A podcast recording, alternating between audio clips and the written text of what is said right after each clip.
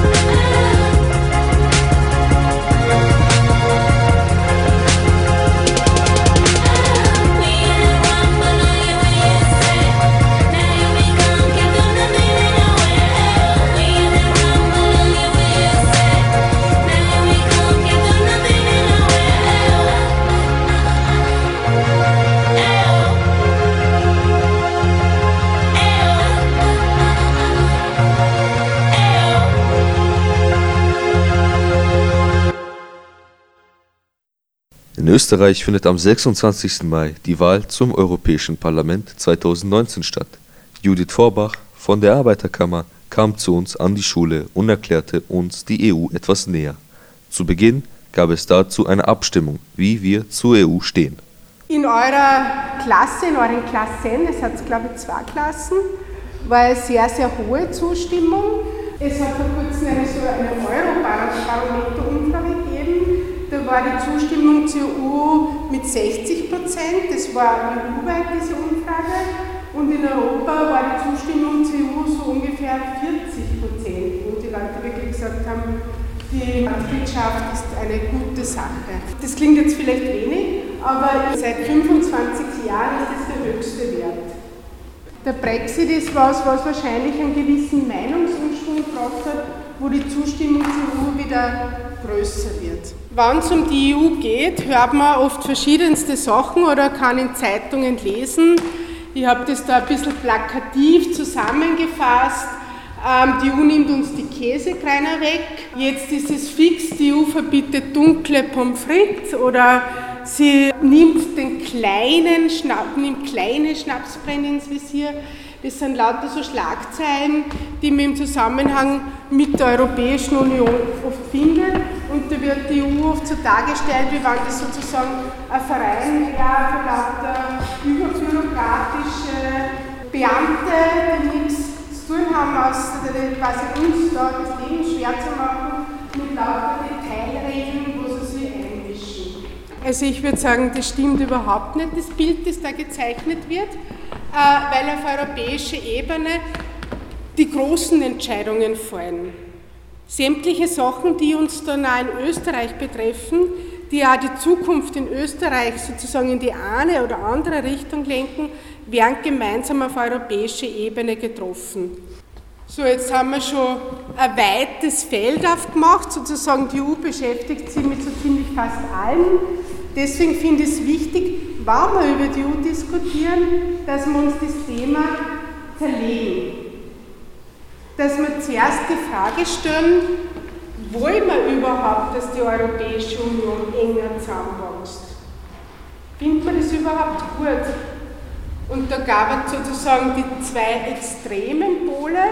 Da gibt es die, sagen wir, die ganz, ganz begeisterten Europäer, die sagen, wir brauchen in Europa fast einen Staat, so eine Vereinigte Staaten von Europa, wie wenn das nur mehr ein Staat war. Und dann gibt es eine andere Extremposition, die schaut so aus, dass man sagt, keine Zusammenarbeit auf europäischer oder Ebene oder ganz, ganz wenig. Wir wollen lauter einzelne Nationalstaaten, die für sich sozusagen die totale Souveränität haben über alle Gesetze und die sie nichts lassen. Die zweite Entscheidung, die ich treffen muss, wenn ich sage, okay, wir wollen, dass wir in Europa die Staaten enger zusammenarbeiten, dann muss ich mich als nächstes entscheiden, wie treffen überhaupt die Entscheidungen.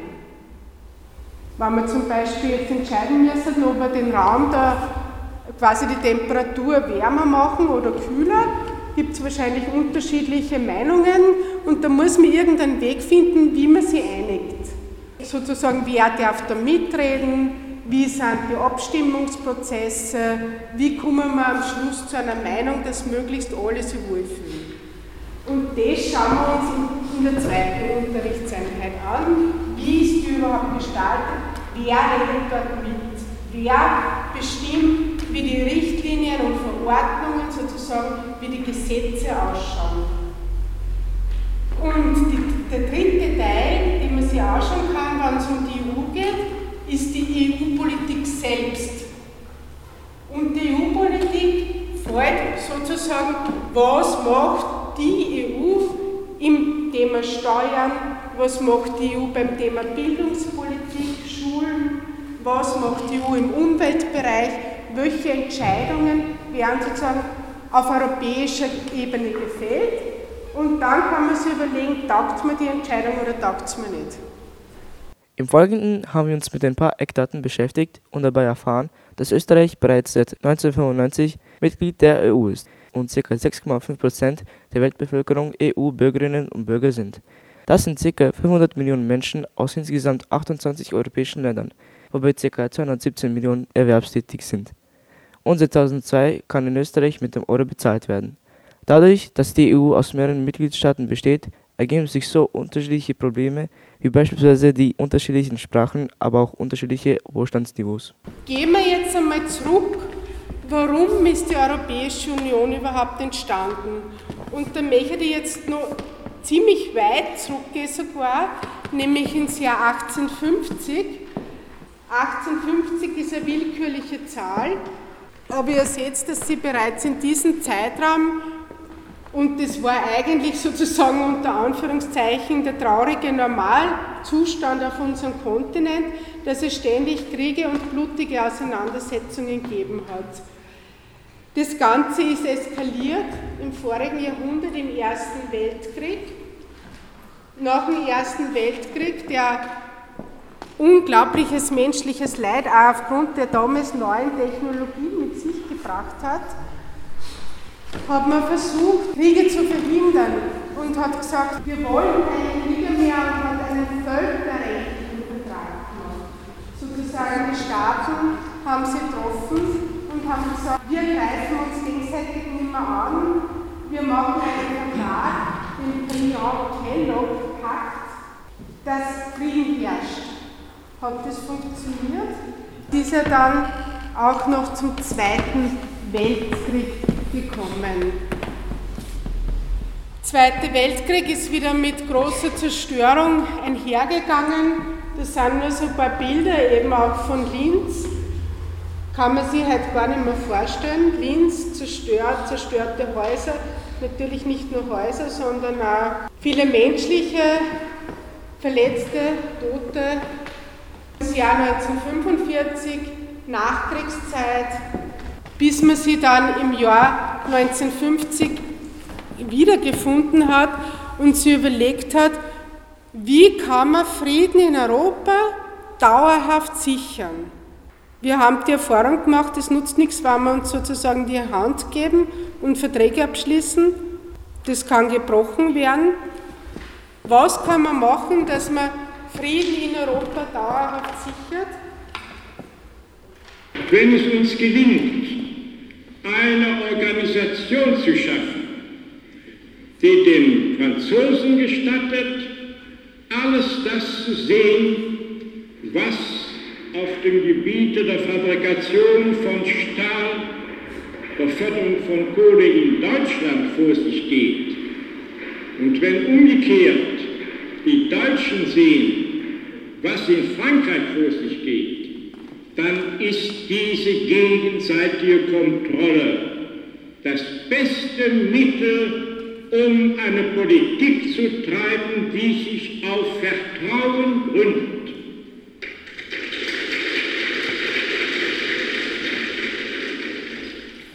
Also was hat man gemacht? Die Staaten waren bereit, ihre eigene Souveränität abzugeben, ihre eigene Entscheidungsmacht bei den Ressourcen, die für Kriegsvorbereitung notwendig sind, nämlich wenn man damals einen Krieg beginnen wollte, hat man Kohle- und Stahlproduktion in die Höhe getrieben. Und diese Vollmacht, diese Souveränität hat man eine übernationale Organisation abgegeben, sodass weder Frankreich noch Deutschland noch Italien damals Kriegsvorbereitung betreiben hat können. Und da sieht man die sechs Gründungsmitgliedstaaten, die sich diesem Pakt angeschlossen haben, nämlich was damals sozusagen zentral war, Deutschland und Frankreich, das waren über Jahrhunderte hinweg Erzfeinde, aber auch Italien und sozusagen die kleinen Staaten, Benelux-Staaten, Belgien, Niederlande und Luxemburg. Das sind die sechs Gründungsmitglieder der EU und die haben damals die Europäische Gemeinschaft für Kohle und Stahl gegründet. Mit diesem Zusammenschluss konnte auch der Frieden bis heute gesichert werden. Wie aktuell dieser Friedensgedanke ist, erläuterte uns Judith Vorbach anhand des Brexits. Dass das jetzt ganz aktuell ist, sieht man im Zuge der Brexit-Diskussion. Weil es war ja Irland und Großbritannien Mitglied der Europäischen Union und dadurch ist die Grenze zwischen Irland und Großbritannien einfach nicht mehr ins Gewicht gefallen, das war nicht mehr so wichtig. Wann jetzt Großbritannien aus der EU austritt, haben wir da wieder eine sozusagen scharfe EU-Außengrenze. Und das ist sozusagen total schwer zu akzeptieren in Irland, in Nordirland, äh, wo es den Nordirland-Konflikt gibt und ganz eine schwierige Frage, die gelöst werden muss. Und die Befürchtung besteht, dass wenn Großbritannien aus der EU austritt, dieser Nordirland-Konflikt wieder aufflammt. Also das sieht man ganz unmittelbar, dass das auch heute noch eine Bedeutung hat. Soweit zur Gründung der Europäischen Union. Sie hat sich dann rasant weiterentwickelt. Es ist dann, ich überspringe jetzt ein paar Jahrzehnte, 1985 der Binnenmarkt beschlossen worden, das schauen wir uns gleich auf der nächsten Folie an. Der Euro ist, es ist sozusagen beschlossen worden, dass eine gemeinsame Währung geben wird. 1992 Schengener Abkommen. Im Schengener Abkommen geht es, dass man, wenn man in andere Staaten reist, keinen Reisepass herzeigen muss, dass es keine Grenzkontrollen gibt. Schengener Abkommen ist im Jahr, wie viele Flüchtlinge nach Europa gekommen sind, ist das Schengener Abkommen aufgehoben worden, in dem Sinn, dass es dann wieder vereinzelt Grenzkontrollen gegeben hat. Es ist, sind Obergrenzen eingeführt worden für Verschuldung und öffentliches Defizit. Ab 2002 hat es den Euro, seither bezahlen wir mit dem Euro. Und 2009 haben wir versucht, der EU eine gemeinsame Verfassung zu geben, was allerdings gescheitert ist. Thema Binnenmarkt. Wir haben gesehen, eine ganz wesentliche Komponente, wenn es um die Europäische Union geht, ist Friedenssicherung. Das ist sozusagen auch der Gründungsgedanke gewesen. Allerdings hat sich dann sehr schnell herausentwickelt, dass es auch um wirtschaftliche Integration geht. Also eine ganz eine wesentliche Komponente der Europäischen Union ist eine wirtschaftliche Integration. Das heißt nichts anderes, als dass wir einen gemeinsamen Binnenmarkt haben. Der Binnenmarkt betrifft einmal Waren. Wenn ich den Markt aufmachen will für Importe und Exporte, hat da wer eine Idee, an welcher Schraube das man da dreht, wenn ich den Markt öffne, liberalisiere, sodass ich ohne Hindernisse was nach Deutschland verkaufen kann und aus Deutschland herein sozusagen was importieren kann. Zölle, genau, Zölle. Zölle sind das, das hat man früher sozusagen gezahlt, aber als Deutschland was importiert hat, eingekauft hat, hat man an der Grenze einen Zoll bezahlt. Und wenn man den Markt aufmachen will, fallen diese Zölle weg. Außerdem sind Mengenbeschränkungen weggefallen und was auch ganz eine wesentliche Komponente ist, es sind gemeinsame Standards akzeptiert worden. Da geht es um das, wann was in den einen Mitgliedstaat verkauft werden darf, darf es in den anderen Mitgliedstaat verkauft werden. Also man hat sozusagen den Markt geöffnet, man könnte das sagen liberalisiert für den Warenverkehr. Aber wir haben ja noch viel mehr Sachen, was wir handeln, nämlich auch Dienstleistungen. Man hat den Markt auch geöffnet für Dienstleistungen. Das heißt, dass zum Beispiel, einfaches Beispiel, ein Tischler aus Tschechien seine Dienstleistungen im Müllviertel anbieten darf. Aber es geht auch um Beratungsdienstleistungen, um Finanzdienstleistungen. Sämtliche Dienstleistungen dürfen grenzüberschreitend ohne Zölle, ohne Beschränkungen angeboten werden. Wenn es um die Wirtschaft geht, geht es auch um Kapital.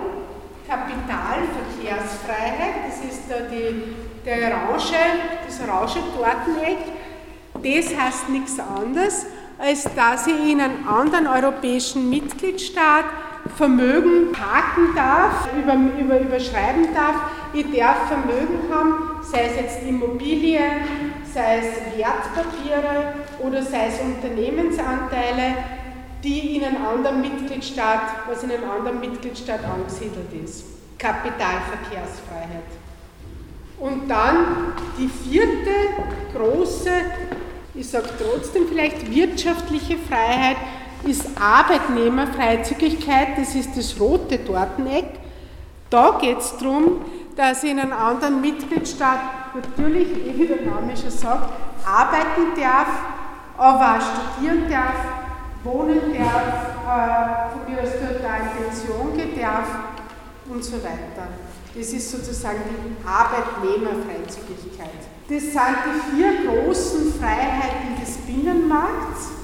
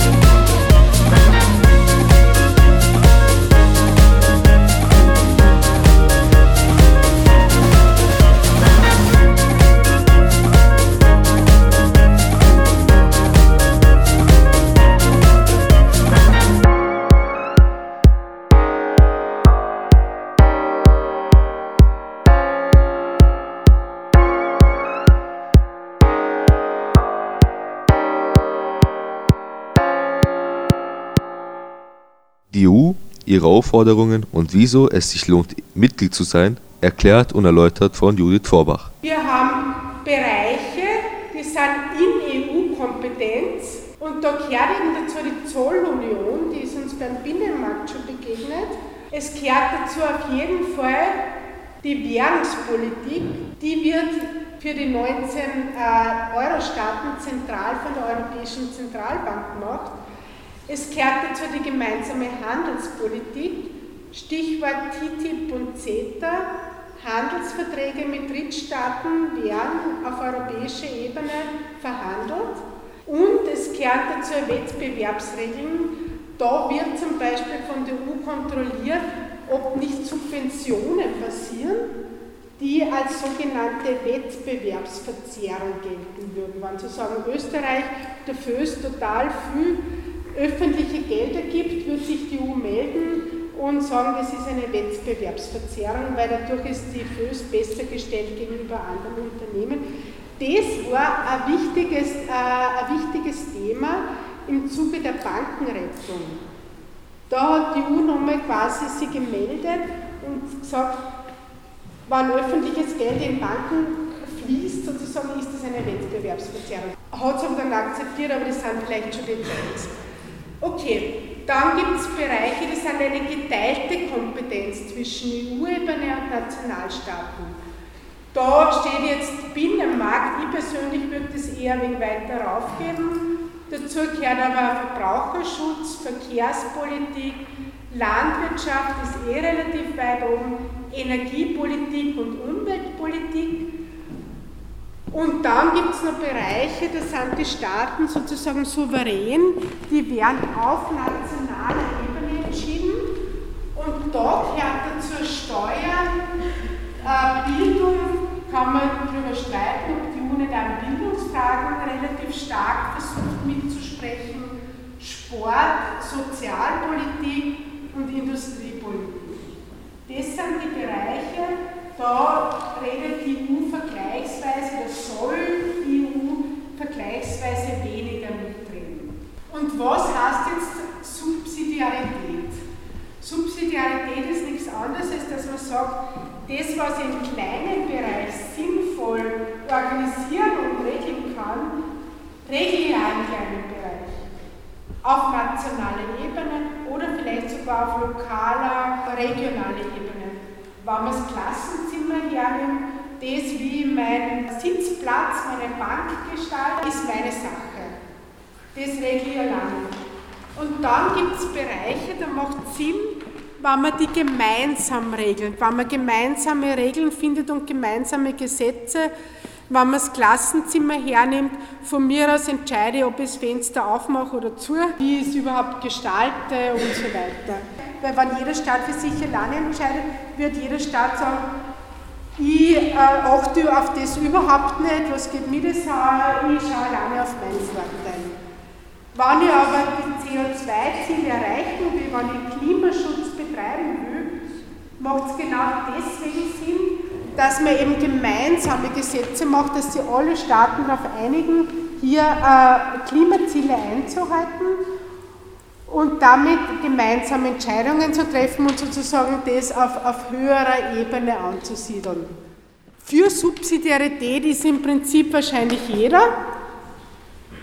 Allerdings, wenn man die Frage stellt, welche Bereiche sollen auf einzelstaatlicher Ebene organisiert werden und welche Bereiche sollen auf übernationaler, gemeinsamer Ebene organisiert werden, da gehen die Meinungen auseinander. Der zweite Teil befasste sich mit der Frage, wie die EU organisiert ist. Was ist der Europäische Rat und welche europäische Institutionen wirken bei Gesetzen mit? Der Europäische Rat, der Gipfel, ist sozusagen die übergeordnete Institution im europäischen Institutionengefüge und dort werden die großen Leitlinien der EU-Politik entschieden. Sozusagen Dort wird entschieden, ob neue Mitgliedstaaten aufgenommen werden. Dort wird über den Brexit diskutiert. Dort wird, wurde zum Beispiel entschieden, dass wir eine gemeinsame Währung haben. Also die großen über den EU-Haushalt diskutiert. Die diskutieren dort diese großen politischen Richtungsentscheidungen. Okay, und dann haben wir diese drei Institutionen, die auf europäischer Ebene eine ganz zentrale Rolle spielen. A-Institution wurde schon genannt, nämlich das Europäische Parlament. Da sind jetzt 751 Abgeordnete vertreten, nach dem Brexit 705. Und das Parlament ist eine gesetzgebende Institution, das heißt Gesetzgeber auf EU-Ebene, weil alle Richtlinien und Verordnungen, die es seitens der EU gibt, müssen durchs Parlament, also nicht alle, aber fast alle. Das Parlament ist die Institution, wo man demokratische Kontrolle, die demokratische Kontrolle der EU-Politik ausüben soll. Und das Europäische Parlament ist ja deswegen ganz eine besondere Institution, weil es ist das einzige übernationale Parlament. Zusätzlich zum Parlament, wir haben Da parallel gibt es noch den Rat der Europäischen Union. Ich sage Ministerrat dazu, weil in dem Wort steckt schon drinnen, wer sich dort wieder trifft. Das sind nämlich die Minister nach Fachbereichen. Da gibt es sogenannte Ratsformationen, zehn verschiedene, für Außenwirt, für Außenpolitik, für Finanzen, für Soziales. Und dort treffen sie die jeweiligen Minister der Nationalstaaten nach Fachbereichen. Wann zum Beispiel was über Steuern entschieden werden soll, wird es im Rat der Finanzminister, im sogenannten ECOFIN-Rat, diskutiert. Dieser ECOFIN-Rat war auch im Zentrum der Medien zum Beispiel im Zuge der Griechenland-Krise, da war immer so quasi ein Scharmützel zwischen dem deutschen Finanzminister Schäuble und dem griechischen Finanzminister Varoufakis. Das ist dort passiert in diesem Finanzministerrat. Der Rat der Europäischen Union, der Ministerrat, ist neben dem Parlament eine gesetzgebende Institution und ist auch zuständig für die gemeinsame Außen- und Sicherheitspolitik. Das ist der Rat der Europäischen Union. Und dann habe ich noch eine ganz wichtige Institution auf EU-Ebene, nämlich die Europäische Kommission. Da ist jeder Mitgliedstaat vertreten mit einer Generaldirektion, mit einem Fachbereich bzw. mit dem Kommissionspräsidenten. Ihr seht wieder die Zahl 28, da spiegelt sich die Zahl der Mitgliedstaaten drinnen es hat die Diskussion gegeben, dass man die Europäische Kommission verkleinert. Allerdings wiederum kein Mitgliedstaat wollte dann auf ein äh, Kommissariat, eine Generaldirektion verzichten. Die Europäische Kommission ist nicht Gesetzgeber, aber sie hat das Initiativrecht. Das heißt, dort werden die Gesetzestexte im Detail geschrieben, entworfen. Dort wird im Detail ausgearbeitet, wie ein Gesetz, eine Richtlinie, eine Verordnung ausschaut. Der Text wird dort verfasst. Dort sitzen sozusagen Beamte. Übrigens ist es gar nicht so einfach, dass man in der Europäischen Kommission arbeiten kann. Das ist ein relativ strenges Aufnahmeverfahren mit einem ziemlich schwierigen Test. Die schreiben quasi, die machen die Detailarbeit. Sie ist die Hüterin der Verträge, das heißt, sie schaut, dass auch die, die, die EU-Verträge eingehalten werden, ob sozusagen in jedem Staat Rechtsstaatlichkeit, Demokratie fest verankert ist.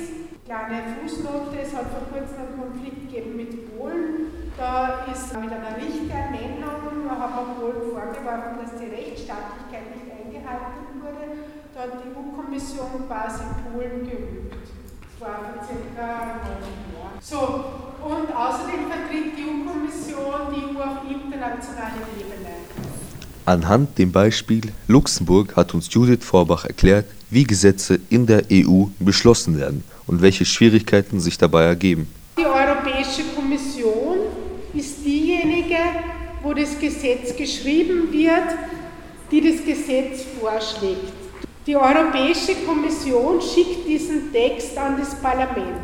Das Parlament diskutiert es, wird wahrscheinlich ein paar Änderungen vorschlagen und schickt es dann weiter an den Rat der EU. Im Rat der EU, wenn es zum Beispiel um Umweltschutzgesetz geht, werden Sie die Umweltminister treffen. Die schauen sich an, was die Kommission geschrieben hat und was das Parlament geändert hat. Wenn sie einverstanden sind damit, ist es Gesetz. Dann haben wir eine gemeinsame Richtlinie. Wenn der Rat sagt, das taugt uns nicht, wird der Rat wiederum Änderungsvorschläge vornehmen und dann geht es weiter im Kreis, weil der Rat schickt es dann zurück ans Parlament. Das Parlament schaut sich die Änderungen vom Rat an, wenn es einverstanden ist, schickt es, ist das Gesetz erlassen und wir haben wieder neue Richtlinie Verordnung. Wenn das Parlament nicht einverstanden ist mit den Änderungen vom Rat, geht es weiter in den sogenannten Trilog. Da treffen sie nochmal Europäische Kommission, Parlament und Rat und versuchen einen Kompromiss zu finden. Wie das Gesetz dann ausschaut, hängt wesentlich damit zusammen, wie diese Institutionen besetzt sind. beim Thema Steuern nochmal gut anschauen, um was da eigentlich geht. Das ist nämlich gerade aktuell ein Beispiel, das auf europäischer Ebene diskutiert wird.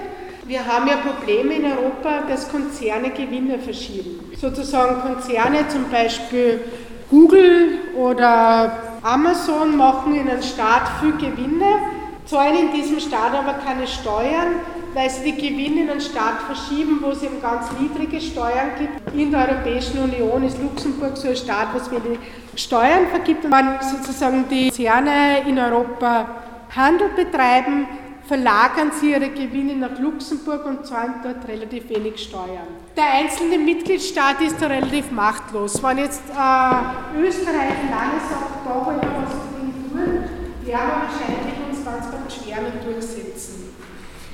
Deswegen äh, ist das ein Punkt, wo es auf die europäische Ebene braucht. Und tatsächlich gibt es einen Vorschlag der Europäischen Kommission, damit man diese Gewinnverschiebungen eindämmt und damit die Staaten, also die, Entschuldigung, die Konzerne dort Steuern zahlen, wo auch die Gewinne anfallen.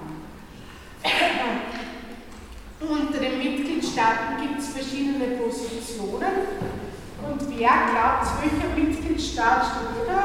Äh, ist da eher dagegen, gegen diese gemeinsame Regelung? Welcher Staat, ja? Luxemburg. Weil Luxemburg profitiert ja aus dieser gemeinsamen Regelung.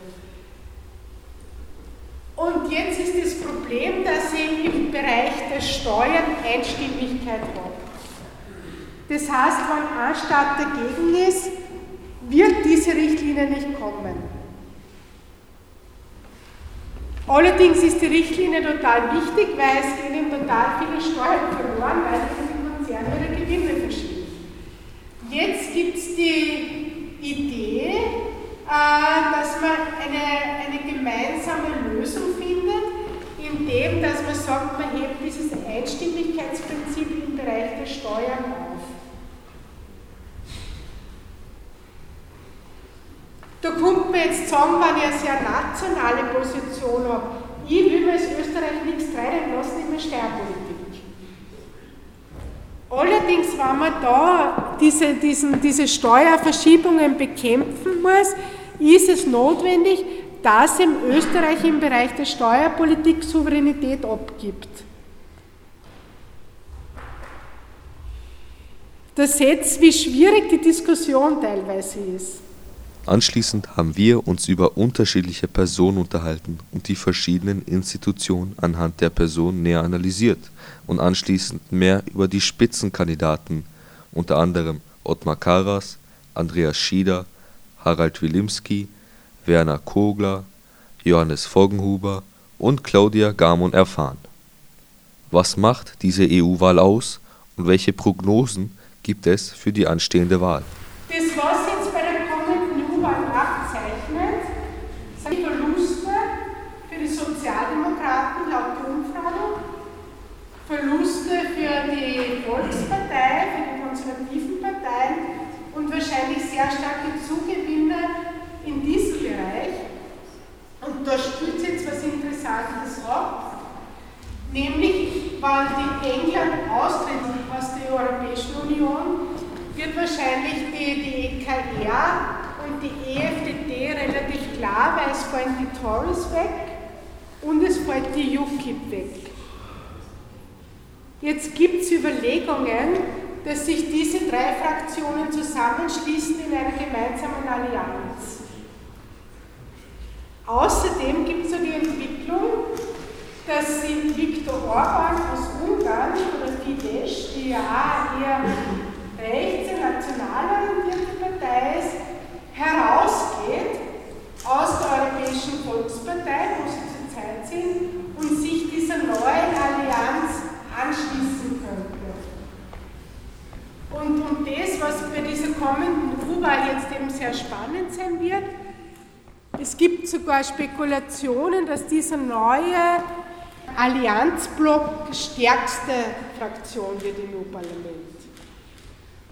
Also das ist was, was wir dann am 27. Mai wissen und warum diese Wahlen auch sehr spannend sind. Und auch sozusagen auch behauptet wird, das sind die wichtigsten Wahlen überhaupt und die EU könnte nach diesen Wahlen quasi Karten komplett neu gemischt werden. Aus diesem Grund lade ich euch herzlich ein, an den Wahlen teilzunehmen, euch zu überlegen, was bin ich für eine Meinung, wo kann ich mich am besten identifizieren. Für viele ist es die erste Wahl und sozusagen am 26. Mai dann auf so einen kleinen Zettel das berühmte Kreuzchen zu machen. Also 26. Mai, das wird ein Sonntag sein, ist, was, ist glaube ich, ein sehr, sehr wichtiger Termin, wo man eben so dieses demokratische Wahlrecht ausüben kann und wo man auch mit seiner Stimme, sozusagen als ganz kleiner Teil, mitbestimmen kann, in welche Richtung der Dampf-EU in Zukunft fahren soll, in welche Fraktionen gestärkt werden sollen im, im Zusammenspiel, im demokratischen Zusammenspiel. Die Nationalratswahlen bestimmen mal die Zusammensetzung des Parlaments, des nationalen Parlaments und das nationale Parlament bestimmt man die Regierung. Je nachdem, wie die Regierung gebildet wird, werden dann im Ministerrat die Minister beschickt in den Ministerrat. Und je nachdem, welche Partei auf nationaler Ebene die stärkste Partei wurde, werden dann die Staats- und Regierungschefs, die Bundeskanzler, beschickt in den Europäischen Rat. Damit habe ich sozusagen die nationalen Wahlergebnisse auf europäischer Ebene abgebildet. Je nachdem, wie die einzelnen Nationalratswahlen in den verschiedenen Mitgliedstaaten ausgegangen sind, genau so sind die Fraktionen auch dann je nach Stärke vertreten im Rat der Union und im Europäischen Rat. Dann gibt es noch weitere Wahlen und das sind eben diese Wahlen zum Europäischen Parlament am 26. Mai, wo im selben Zeitraum in allen Staaten in Europa, in allen Mitgliedstaaten gleichzeitig gewählt wird, nämlich das Europäische Parlament. Und dann ist die spannende Frage, wie wird die Europäische Kommission besetzt, die ja die Hüterin der Verträge ist und die schaut, dass die europäischen Regeln gemeinsam eingehalten werden. Das ist ein bisschen, ja, umständlich ist es nicht, aber das ist äh, ein bisschen nicht so augenscheinlich. Nach den Wahlen zum Europäischen Parlament schlagt der Europäische Rat vor einen Kommissionspräsidenten. Das war letztes Mal der Jean-Claude Juncker. Und dieser Kommissionspräsident, wahrscheinlich ist er Mann, muss vom Europäischen Parlament bestätigt werden. Das heißt, die Partei, die sich als die stärkste herausstellt bei den kommenden Parlamentswahlen, wird wahrscheinlich ein sehr, sehr großes Wörtchen mitreden, wer der kommende Kommissionspräsident wird. Weil es macht keinen Sinn, dass der Europäische Rat einen Vorschlag, der dann nicht quasi mit einer Mehrheit vom Europäischen Parlament bestätigt wird. Dasselbe gilt für die Kommissare.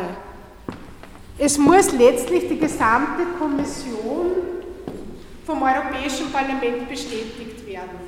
Das heißt, die kommenden Parlamentswahlen haben nicht nur einen Einfluss auf die Zusammensetzung des Parlaments allein, sondern haben einen ganz entscheidenden Einfluss auf die Zusammensetzung der Europäischen Kommission selbst. Auch in diesem Sinn werden die kommenden Wahlen als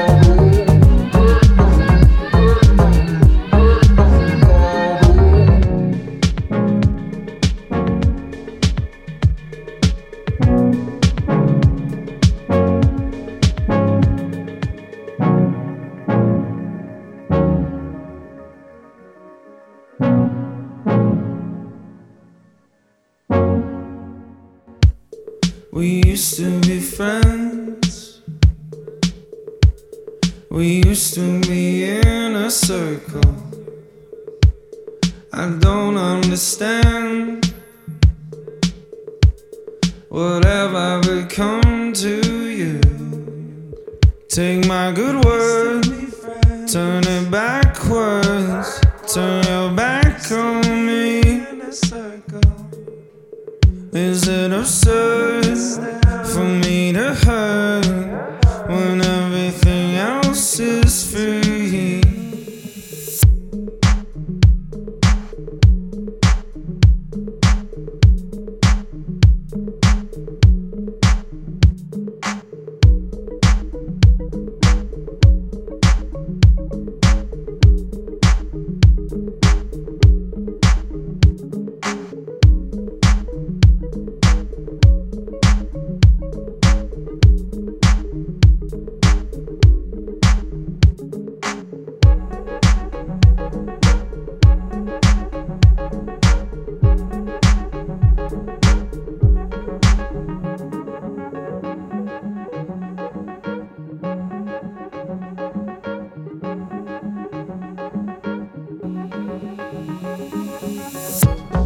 We used to be friends.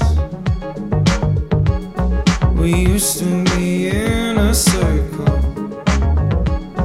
I don't understand what have I become to you.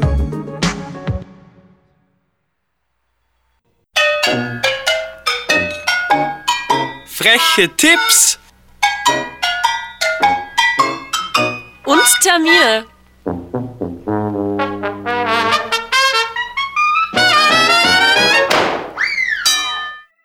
Freitag, der 3. Mai. Martin Herzberg, Liebe und Tastentour. Persönliche Geschichten, bewegende Melodien und verträumte Bilder kreieren ein einzigartiges Konzerterlebnis. Martin Herzberg rührt zu Tränen, Martin Herzberg bringt zum Lachen, Martin Herzberg verschenkt besondere Musikmomente, die dem Ohr schmeicheln. Donnerstag, 9. Mai. Yesterday Dreamer. Melody Curtain. Yesterday Dreamer befinden sich irgendwo zwischen Postrock und Pop zwischen Gedanken an gestern und Tagträumen von morgen. Bei Melody Curtin gilt Eintauchen, Mitschwimmen, treiben lassen. Freitag, 10. Mai. Thomas Franz Riegler. Ja, äh. Was beim Essen die Fertigpizza ist, ist in heiklen oder unerwünschten Gesprächen das Ja, äh. Es stellt einen nicht wirklich zufrieden, aber der Hunger auf mehr ist vorerst gestillt. Donnerstag, der 16. Mai. Reinhard H. Bögel. Reduktion als Programm. Am Instrument und in den Songs. Blue Sharp, dreiseitige elektrische Gitarre. Stopbox und Vocals. Das sind die Zutaten zu diesem ganz eigenen Sound. Freitag, 17. Mai. Die Schaulustigen und Minimis. Impro-Theater ist, das Publikum gibt ein Stichwort, eine Inspiration und die Schauspieler improvisieren damit direkt im Moment Theaterszenen. Schaut vorbei, kurzweiliger Abend zum Lachen. Samstag, 18. Mai und Sonntag, 19. Mai. Bandbeiten Music Club. DIY Effekte Geräte Bau. Montag, 20. Mai. Magic Monday. Magie mitten in Linz. Philipp Gangelberger und Wolfgang Moser präsentieren den Magic Monday. Dabei wird gezaubert, dass sich die Balken biegen. Frei nach dem Motto Sinnestäuschungen oder Sinnes keine wird ein Abend lang das Unmögliche möglich gemacht. Donnerstag, der 23. Mai. Half a Century Band, The Rocking the Post Tour. Schnörkelloser Blues und Rock, Klassiker und Raritäten aus den letzten 50 Jahren. Freitag, 24. Mai. Angelika Bayer, zwischen 6 und 60. Ressen auch Sie aus. Und wenn es nur für einen Abend ist, gönnen Sie sich eine Auszeit mit Fanny. Denn das Leben ist zu schön, um es zu Hause auf der Couch zu vertrödeln. Sonntag, 26. Mai. Bandbeiten, Musik, Lab, Aufnahmetechnik zu Hause und im Studio. Mittwoch, der 29. Mai. Spotlight 2019. PME Music Night.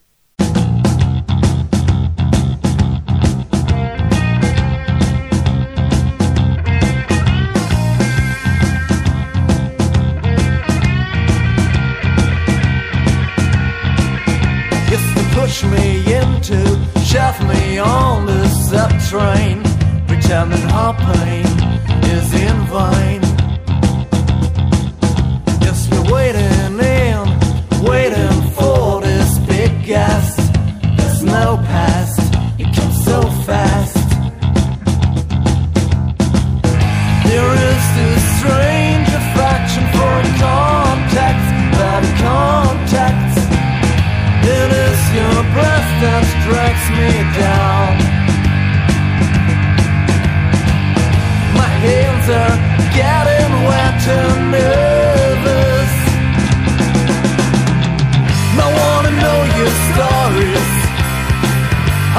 Know your dreams.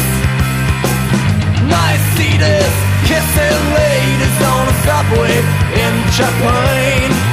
It's on a subway in Japan.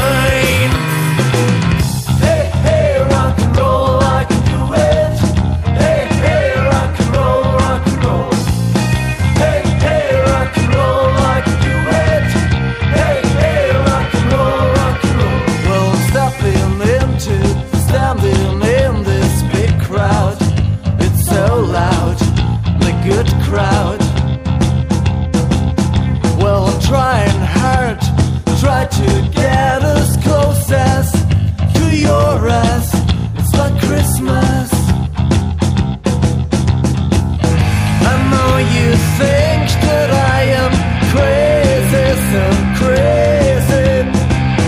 That makes me feel somehow cool. I'm like an artist, I'm a. I wanna know your stories. I wanna know your dreams. I see kissing ladies on the subway in Japan.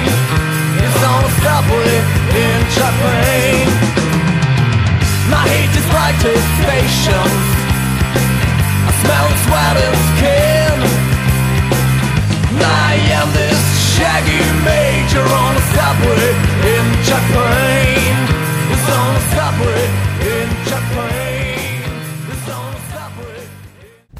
Bands aus dem Großraum Linz, die Konzerttermine möchten, bewerben sich unter Kulturzentrum Hof, Nudelgasse 16, 4020 Linz. Wie üblich verweisen wir auf Programme von Movimento und Cinematograph. Die Programmkinos laden nicht nur zum Film, sondern auch in ihre Lokale ein. Movimento ins Krokodil, City ins Stern und Cinematograph ins Café. Das BRG empfiehlt die alte Welt, die von Ex-Fadinger Thomas Wenzel geführt und bekocht wird. Das war der Infoblog des Radioprojekts des Kulturzentrums Hof und des MRGs Fadinger Straße. Wir sind frech und ihr seid gut unterrichtet. Weitere freche Fadinger BRG und MRG Insider-Infos auf unserer Homepage unter www.fadi.at. No Disc, no Fun. Die CD kam auch heute wieder aus der Frech-CD-Box. Also dann, frech wie immer, jeden Mittwoch um 16 Uhr auf 105.0 MHz. Frech gibt's natürlich auch weltweit im Internet. Also Freunde in Moskau, LA, New York und Grammerstädten. www.fro.at Livestream. Du willst radioaktiv werden? Anfragen unter Radio BRG, MRG, Farniger Straße 4, 4020 Linz. Alle unsere Projekte findet ihr auch auf unserem frechen Fadinger Medienblog. fmfortune.tanda.com Frech, zweimal pro Woche, rezeptfrei und zur Couch, aber wortreich. Ohne den üblichen Sendebrei. Klingt geil, ist geil. Sag einmal, ihr zwei wollt ihr nicht irgendwen grüßen, ne? Wir grüßen alle Hörer von Radio. Wie heißt das? Frech! Wir grüßen Radio Frech! Super. Schön brav, da kriegt's ein Watschen weniger. Maschek grüßt frech.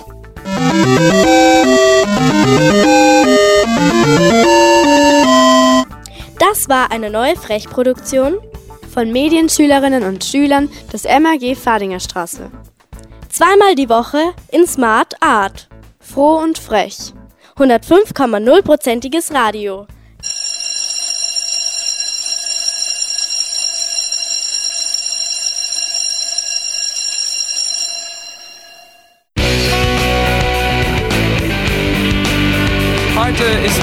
Nicht aller Tage. Wir kommen wieder, keine Frage. Also, das war's dann mit Frech. Fadinger Radio Education Cooperation Hof.